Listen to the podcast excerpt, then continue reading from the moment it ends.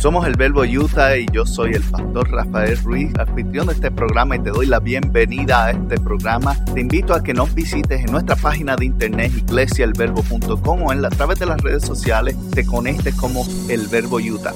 Gracias una vez más por estar con nosotros y espero que nos des la oportunidad, escuches este mensaje y lo disfrutes. Compártelo con alguien más y te puedes suscribir donde quiera que lo conseguiste.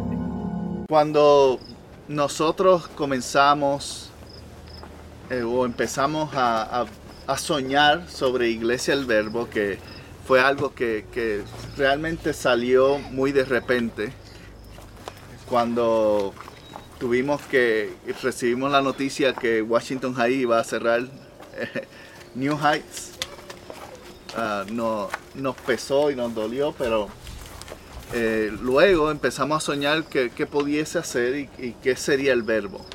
Y cuando hablamos del verbo, uno de, de los versículos que siempre resaltó mientras estábamos considerando qué sería la iglesia y qué sería eh, la misión que Dios nos está llamando, se encuentra en Juan capítulo 1, verso 5 y lo hemos leído en algunas ocasiones y quiero comenzar este mensaje hoy con ese mismo pasaje porque en engrana en lo que representa nuestra comunidad y nuestra iglesia en medio de, de Ogden, en medio de nuestra comunidad, de nuestros vecinos.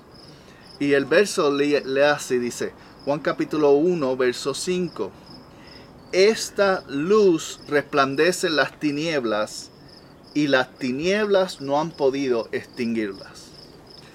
Ese pasaje a mí personalmente me, me toca mucho porque cuando venimos de diferentes comunidades, a lo mejor algunos de ustedes no lo han experimentado porque han nacido en un buen ambiente, pero gente ya que venimos de otros lugares, que hemos experimentado situaciones difíciles como criminalidad, hemos experimentado eh, abuso de drogas, sea personal o de familia, venimos de lugares que discriminan, venimos de lugares que no hay oportunidades de empleo o de educación.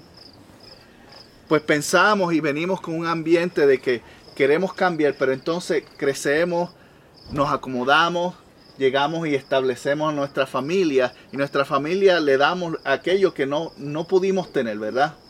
Que no pudimos disfrutar. Ellos muchos de ellos no saben lo, lo difícil que fue crecer en esas comunidades.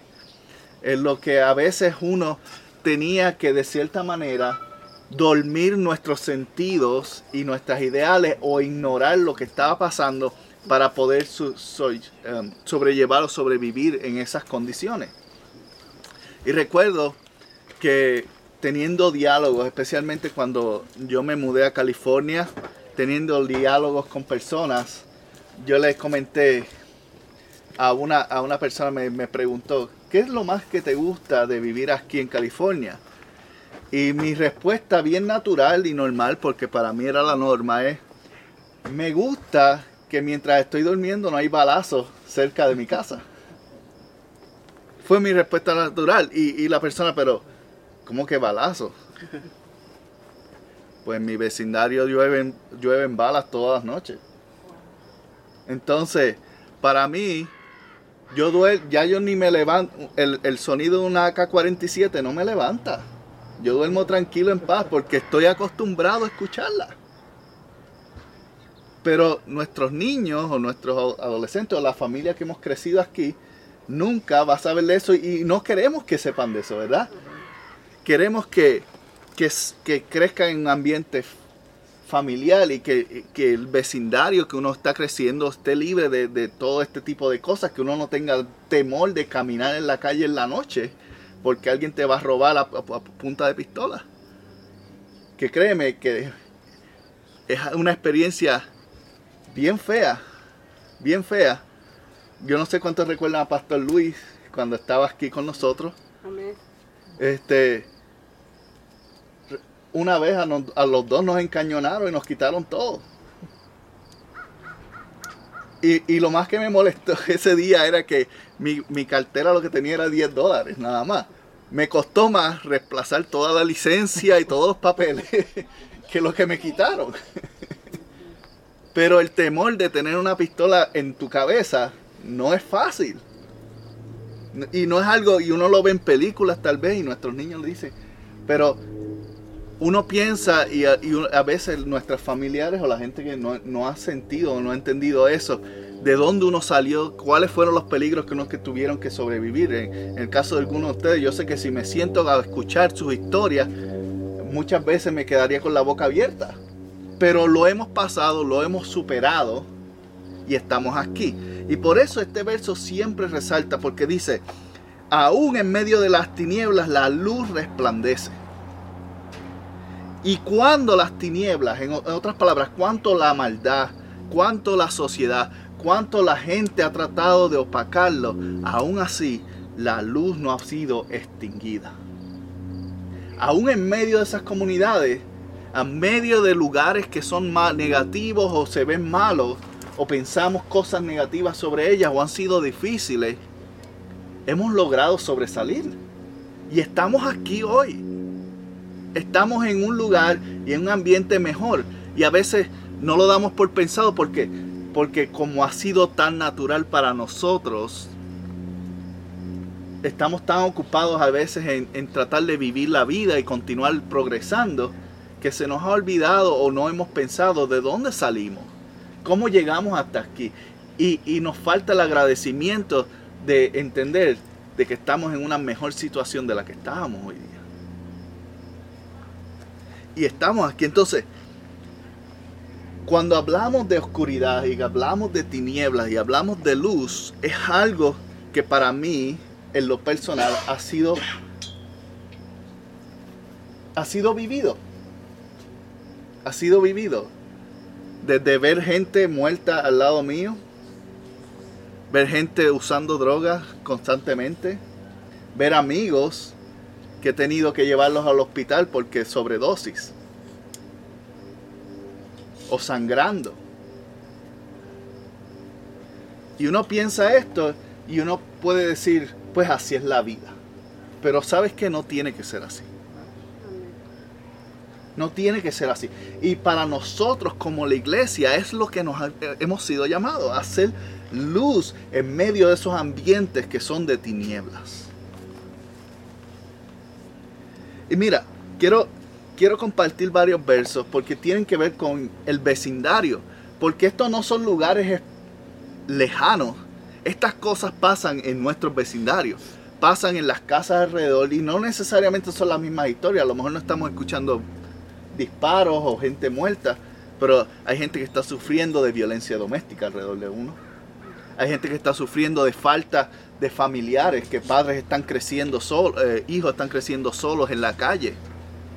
Están ahí, están alrededor de uno. Y a veces uno no se da cuenta porque estamos ocupados con nuestras cosas. Pero parte de entender de cuál es el llamado de la iglesia, especialmente de iglesia el verbo, es ser luz. Por eso es que yo hablamos tanto eh, sobre brillar y brillemos. No es que queremos ser actores de Hollywood y estrellas. Es que queremos ser un punto de esperanza para aquellos que están pasando un tiempo en tinieblas en su casa. Que cuando alguien está teniendo un tiempo de dificultad pueda mirarte a ti y decir, yo no sé qué tú tienes, pero escúchame, aliviame, dame un momento, quiero ser tu amigo. Porque tú nunca sabes las personas con las cuales tú estás hablando en tu trabajo, en tu vecindario, tú no sabes lo que está pasando en sus hogares. Y a veces están muy alegres porque, porque nuestro mecanismo humano de autoprotegerte e ignorar las circunstancias causa que uno se cierre y se acostumbre. Pero sabes que yo quiero decirte hoy que tú no te tienes que acostumbrar al dolor y tú no te tienes que acostumbrar a, las tinieblas y tú no te tienes que acostumbrar a, las cosas negativas. Tú puedes luchar contra eso porque tienes la luz de Jesucristo. Y tú puedes ser luz para aquellos que están sufriendo en esa oscuridad. Mira lo que dice Proverbios 4, 19. Dice, pero en el camino de los malvados es como la densa oscuridad que ni siquiera saben dónde se tropieza. En otras palabras, ¿qué está queriendo decir el proverbista en este. es que a veces la gente que está en tinieblas no saben que ni si están en tinieblas. ¿Por qué? Porque han vivido tanto y tanto tiempo y el sufrimiento ha sido demasiado que ya es parte de su vida y piensan que es normal.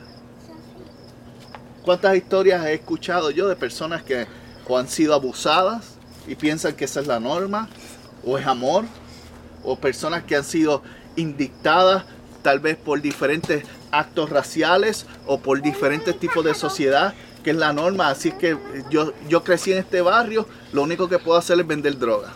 Nunca voy a tener educación.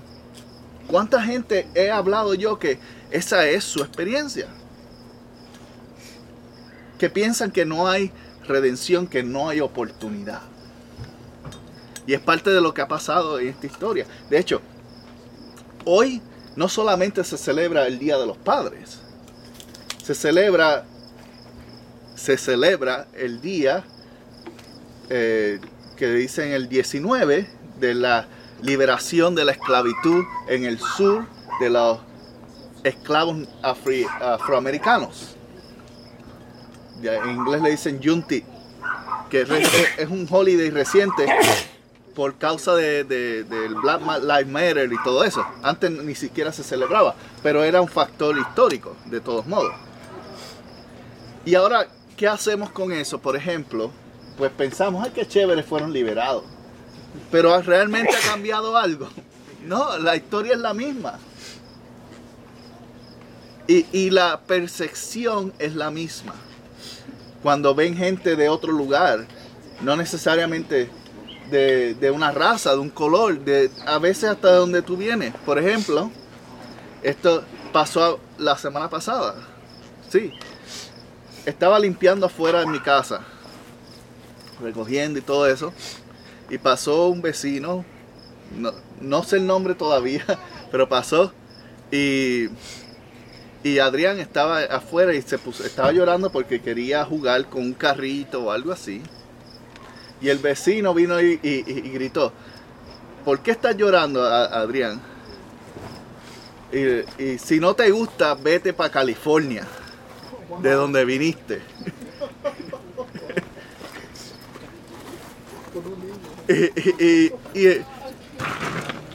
y, nosotros nos quedamos así como que, ok. bueno, si él supiera que Adrián es de Utah, porque él nació aquí, pero No. Y entonces eso te deja saber que aún en tu comunidad tú tienes gente que no le agrada. Ni siquiera no tuvo nada que ver ni con mi color. Por ser latino ni hablar un inglés medio matado. Simplemente porque éramos de California y no éramos de Utah. Que, que es incorrecto, la única persona de California es mi esposa. Entonces, eso nos enfrentamos regularmente. Nos enfrentamos a ese tipo de personalidad que no le vas a agradar en tu vecindario, no vas a llegar. Y eso puede convertirse en qué? En algo negativo. Pero solamente si tú lo dejas. Si tú te tomas a ti mismo y dices, no, yo voy a hacer la luz en mi comunidad, yo voy a hacer la diferencia en mi comunidad, yo voy a hacer, porque, como digo, como dijo él, aún en la oscuridad se tropiezan. ¿Por qué? Porque no saben que están en eso. Es algo normal tener un tipo de, estilo antifacético, racista o, contrario a lo que está fuera de su norma. Y no se dan cuenta. Y Jesús me estaba comentando hace un ratito al principio que, que muchas veces son cristianos. Muchas veces son creyentes. Pero hay algo más profundo que no les permite brillar. No les permite brillar. Escucha este pasaje en Job 22, 11 y 12. Dice, la oscuridad te impide ver y te ahoga en aguas torrenciales. Y pregunta, ¿no está Dios en las alturas de los cielos? Mira hacia las estrellas, cuán altas y remotas están. ¿Qué, quiere, qué está diciendo ahí Job? Cuando están en oscuridad, cuando hay oscuridad en, la comunidad, en personas, en el corazón de la gente alrededor de uno, se ahogan, ellos no saben que están pasando eso. Y si uno se deja llevar, uno también termina ahogado por eso. Uno tiene que hacer la diferencia. Por eso me gusta cuando él dice, no está tu Dios en las alturas. En otras palabras, cuando vengan problemas en tu comunidad, cuando vengan cosas negativas en tu comunidad, a tratar de cambiar el estilo de vida tuyo, a tratar de presionarte, recuerda que el Dios tuyo está en el cielo. Recuerda que Él hizo las estrellas y las estrellas están más altas. ¿Y qué hacen las estrellas? Brillan en la oscuridad. Brillan cuando todo está negro, ahí están marcando el punto. Y lo más que me gusta es que ¿para qué se usan las estrellas? Para la navegación. En otras palabras, tú cuando te conviertes en brillo, en luz en medio de la oscuridad, creas dirección para la gente que está buscando salir de eso. Marcas una dirección para acercarse a Dios. Y eso es lo que usted Job 23, 17 dice, con todo, no logran acallarme las tinieblas ni la densa oscuridad que cubre mi rostro. Me gusta, me gusta esa expresión, ¿por qué?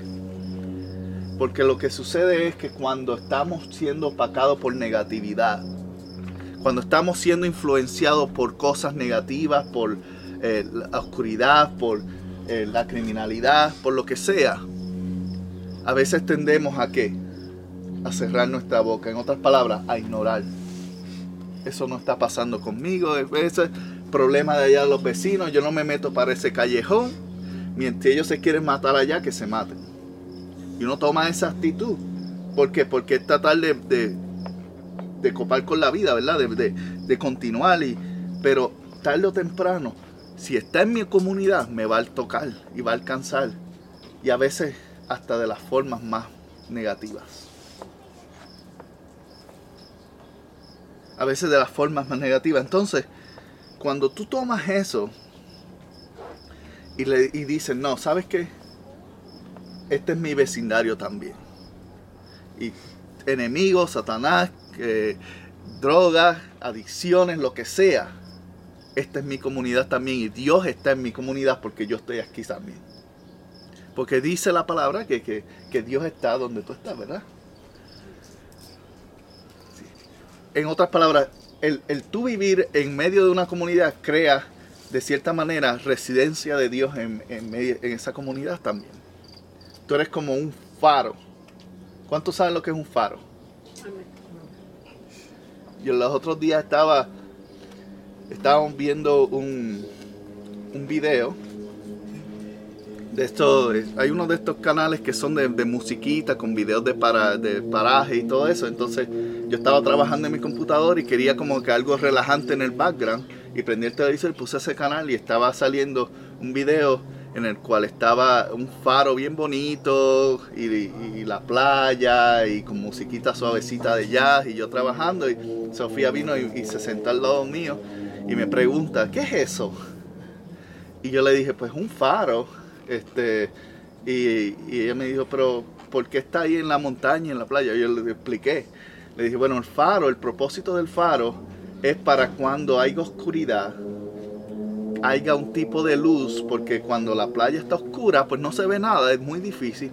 Y el faro les deja saber que están llegando a un lugar seguro, a la tierra, sin que tengan un accidente chocando contra las piedras o lo que sea. Y ella, ok, está chévere. y le pregunté, ¿quieres ir a un faro? Y, y ella me dijo, sí, me gustaría ir. Pues está bien, cuando vayamos a Puerto Rico, allá hay mucho. Yo te llevo a uno allá. Sí. y entonces, um, mientras le explicaba eso, estaba, estaba pensando en esto, me puse a pensar en esto mismo, que es, el mismo propósito de, tu casa, de tu, de tu iglesia, estar en una comunidad, es como un faro. Marca el territorio donde la gente puede estar segura. Marca el lugar donde la gente puede encontrar el espacio para navegar su vida. Y ahí está bien. Entonces, no dejes que te calles quiero, me gusta este, esta, esta expresión que Jesús utilizó para hablar sobre sobre este sentido de ser luz y cómo funciona. Y se encuentra en Lucas capítulo 11, verso 34-36. Dice, tus ojos son la lámpara de tu cuerpo. Si tu visión es clara, todo tu ser disfrutará de luz. Pero si está nublada, todo tu ser estará en oscuridad. Asegúrate de que tu luz que crees tener no sea oscura. Por lo tanto, si todo tu ser disfruta de luz, sin que ninguna parte se quede en la oscuridad, estarás completamente iluminado como cuando una lámpara te alumbra con su luz. Y aquí algo que me gusta es, y me da esperanza, es el sentido en el cual él habla sobre tus ojos, porque los ojos tienen que ver con perspectiva, con percepción. ¿Saben lo que son esas palabras? Perspectiva es la forma de ver las cosas, percepción es la forma en la cual tú la ves. Por ejemplo, en mi caso, mi percepción cambia cuando yo me remuevo los, los lentes. No veo absolutamente nada. Pero cuando me los pongo, entra claridad. Y eso es lo que sucede. Nuestra percepción cuando tenemos luz, podemos ver las cosas positivas en lo negativo. Podemos ver el cambio que pudiese haber en mi comunidad si ponemos nuestras manos a hacer algo al respecto. Porque a veces cuando estamos ignorando nos adormecemos y decimos, bueno, está bien, yo soy un buen creyente, voy a la iglesia, hago todo lo que tengo que hacer, saludo a los vecinos cuando los veo afuera y se acabó. Y se cumplí con todo. Y a veces, y, eso nos ayuda a ignorar ciertas cosas, pero cuando veamos esas cosas, podemos entonces ver a través del lente, de la percepción de la luz y decir, esos muchachos que andan por ahí en la calle, ¿qué pudiésemos hacer para ayudarlos a que estén ocupados? O, que puedan salir de esas adicciones, o, cómo podemos entrar y, y, comenzar. Y comienzas a ver positivo dentro de lo negativo comienzas a ver algo. Dice, si tu visión está clara, disfrutarás de luz. Si tú puedes ver las cosas negativas aún positivas, aún dentro de lo negativo, tu vida estará llena de luz. Pero mientras tornamos nuestra mirada o ignoramos eso, caemos en, en oscuridad. ¿Por qué? Porque ignoramos. En otras palabras, se vuelve una visión que deja de ser clara. ¿Por qué? Porque no estamos viendo la realidad, estamos viendo lo que queremos ver. Y en nuestras comunidades hay realidades. En nuestras escuelas hay realidades. En nuestros trabajos hay realidades. En nuestros vecindarios, en los parques, donde sea. Hay, hay realidades que decimos o ignoramos. Decimos, bueno, pues está bien allá él o a ellos o con lo que sea. Yo vivo aquí mi vida y estoy. Pero no, no, no dejes de buscar cómo cambiar la perspectiva, porque lo que sucede es que lo que toma es una sola persona que realmente tenga la habilidad y la capacidad de ver algo positivo y poner mano y comienza a ver un cambio en esa comunidad y otra gente comienza a acercarse porque la luz siempre atrae. Donde hay una lumbrera, especialmente cuando está haciendo frío, ¿verdad? Que cuando tú ves una fogata en el fuego que tiene luz, poquito a poquito extraños se empiezan a acercar.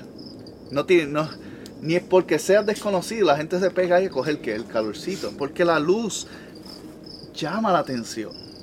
Y cuando tú y yo nos ponemos nuestra luz a fluir, el calor, esa parte que está dentro de nosotros, la gente añora y desea ver cosas buenas. Pero alguien tiene que comenzarla. Porque muchas veces pues la gente como han ignorado tanto, están en oscuridad, no pueden ver algo, pero tan pronto la luz se aprende, cuando alguien hace algo para cambiar, para hacer la diferencia, poco a poco la gente comienza a acercarse. Y eso es lo que Jesús estaba diciendo ahí. Por eso se nos da una oportunidad para tú y yo ser esas lumbreras, brillar en, otros. Y mira, el apóstol Pablo lo dijo de esta manera en Colosenses capítulo 1, versos 13 y 14. Dice, Él nos libró del dominio de la oscuridad. En otras palabras, lo que nos controlaba en la oscuridad. Y se nos trasladó. ¿Y qué es trasladar? Es transportar, mover. Cuando tú mueves un algo, por ejemplo, de un lado a otro. Y dice, él nos trasladó al reino del Hijo amado, en quien tenemos redención y el perdón de pecados. ¿Por qué tenemos luz en nuestras vidas? Es tan sencillo como, como decir, es que tenemos a Cristo en nuestras vidas. Eso es todo. Pablo estaba tratando de explicarle a la iglesia de Colosenses que ellos podían ser la diferencia porque ya Cristo estaba en ellos. Y hoy yo le estoy diciendo a ustedes que ustedes y nosotros podemos ser la diferencia porque ya tenemos Cristo en nosotros. Él ya nos libró de los pecados, ya nos limpió, nos perdonó. Usémoslos. Y quiero cerrar con este pasaje de Efesios capítulo 5, versos 8 y 9. Y este dice, porque ustedes antes estaban o eran de la oscuridad. Pero ahora son que hijos de la luz del Señor. Repítalo conmigo, hijos de la luz del Señor. Y si somos hijos de la, de la luz del Señor, el apóstol Pablo dice, vivan como esos hijos de la luz. Ya lo somos, pero lo único que tenemos que hacer es vivirlo. ¿Y cómo lo vivimos? Pues mira, él, dice aquí, hay tres palabras que hemos hablado de ellas bastante extendidamente, pero él dice, hay tres palabras. El fruto de la luz consiste en bondad, justicia y verdad.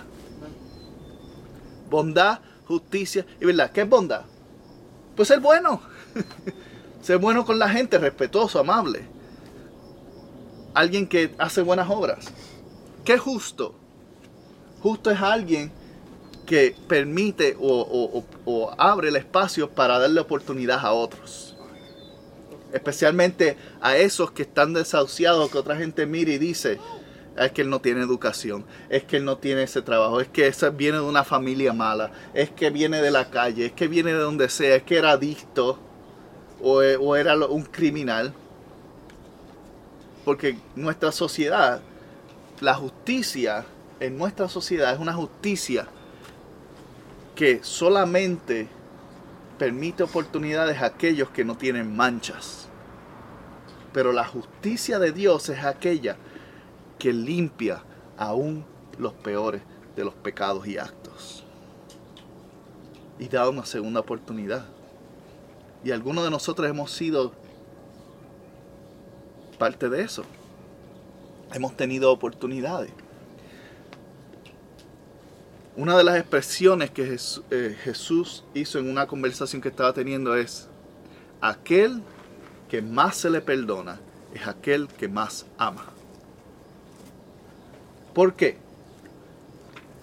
Porque solamente los que hemos caído bajo entendemos lo que hemos, Dios nos ha levantado y lo importante que es, y, entendemos más bien el dolor de aquellos que también están sufriendo lo que nosotros vivimos. Entonces, bondad, justicia y la última es verdad. ¿Y cuál es la verdad? Que el amor de Dios trae redención y libertad de pecado. Y tú la tienes. Y tú puedes ser, y yo puedo ser, esa luz que cambia con bondad, justicia y verdad. Y es lo que queremos ser como iglesia. Y es algo que, como dije al principio del mensaje, por eso es que Juan 1.5 resalta tanto en mi corazón. Porque cuando lo veo dice, estos actos de bondad, actos de justicia, actos de verdad, resplandecen en medio de las tinieblas y las tinieblas nunca las van a extinguir. Porque cuando el Señor está contigo, no importa lo que haya en contra tuya, el amor y la misericordia de Dios siempre gana. Siempre. Y de eso se trata nuestra congregación. Y mientras hablamos en esta serie de vecinos, con nuestro vecindario, no es simplemente hablarle a alguien que conocemos en la calle, es que esa gente que está cerca de nosotros, que vemos diariamente, que ignoramos diariamente, también ellos necesitan y merecen el amor de Cristo. Si te gustó este programa o quieres saber más sobre la Iglesia El Verbo en Ogden, Utah, te invitamos a que visites nuestra página iglesiaelverbo.com o puedes comunicarte con nosotros a través de mi correo electrónico pastor@iglesiaelverbo.com. Gracias por haber sido parte y si no te has suscrito, recuerda suscribirte y dejarnos también un buen comentario. Puedes suscribirte en iTunes, en Google Play o donde quiera que conseguiste este programa o podcast muchas bendiciones para todos y nos veremos la próxima semana.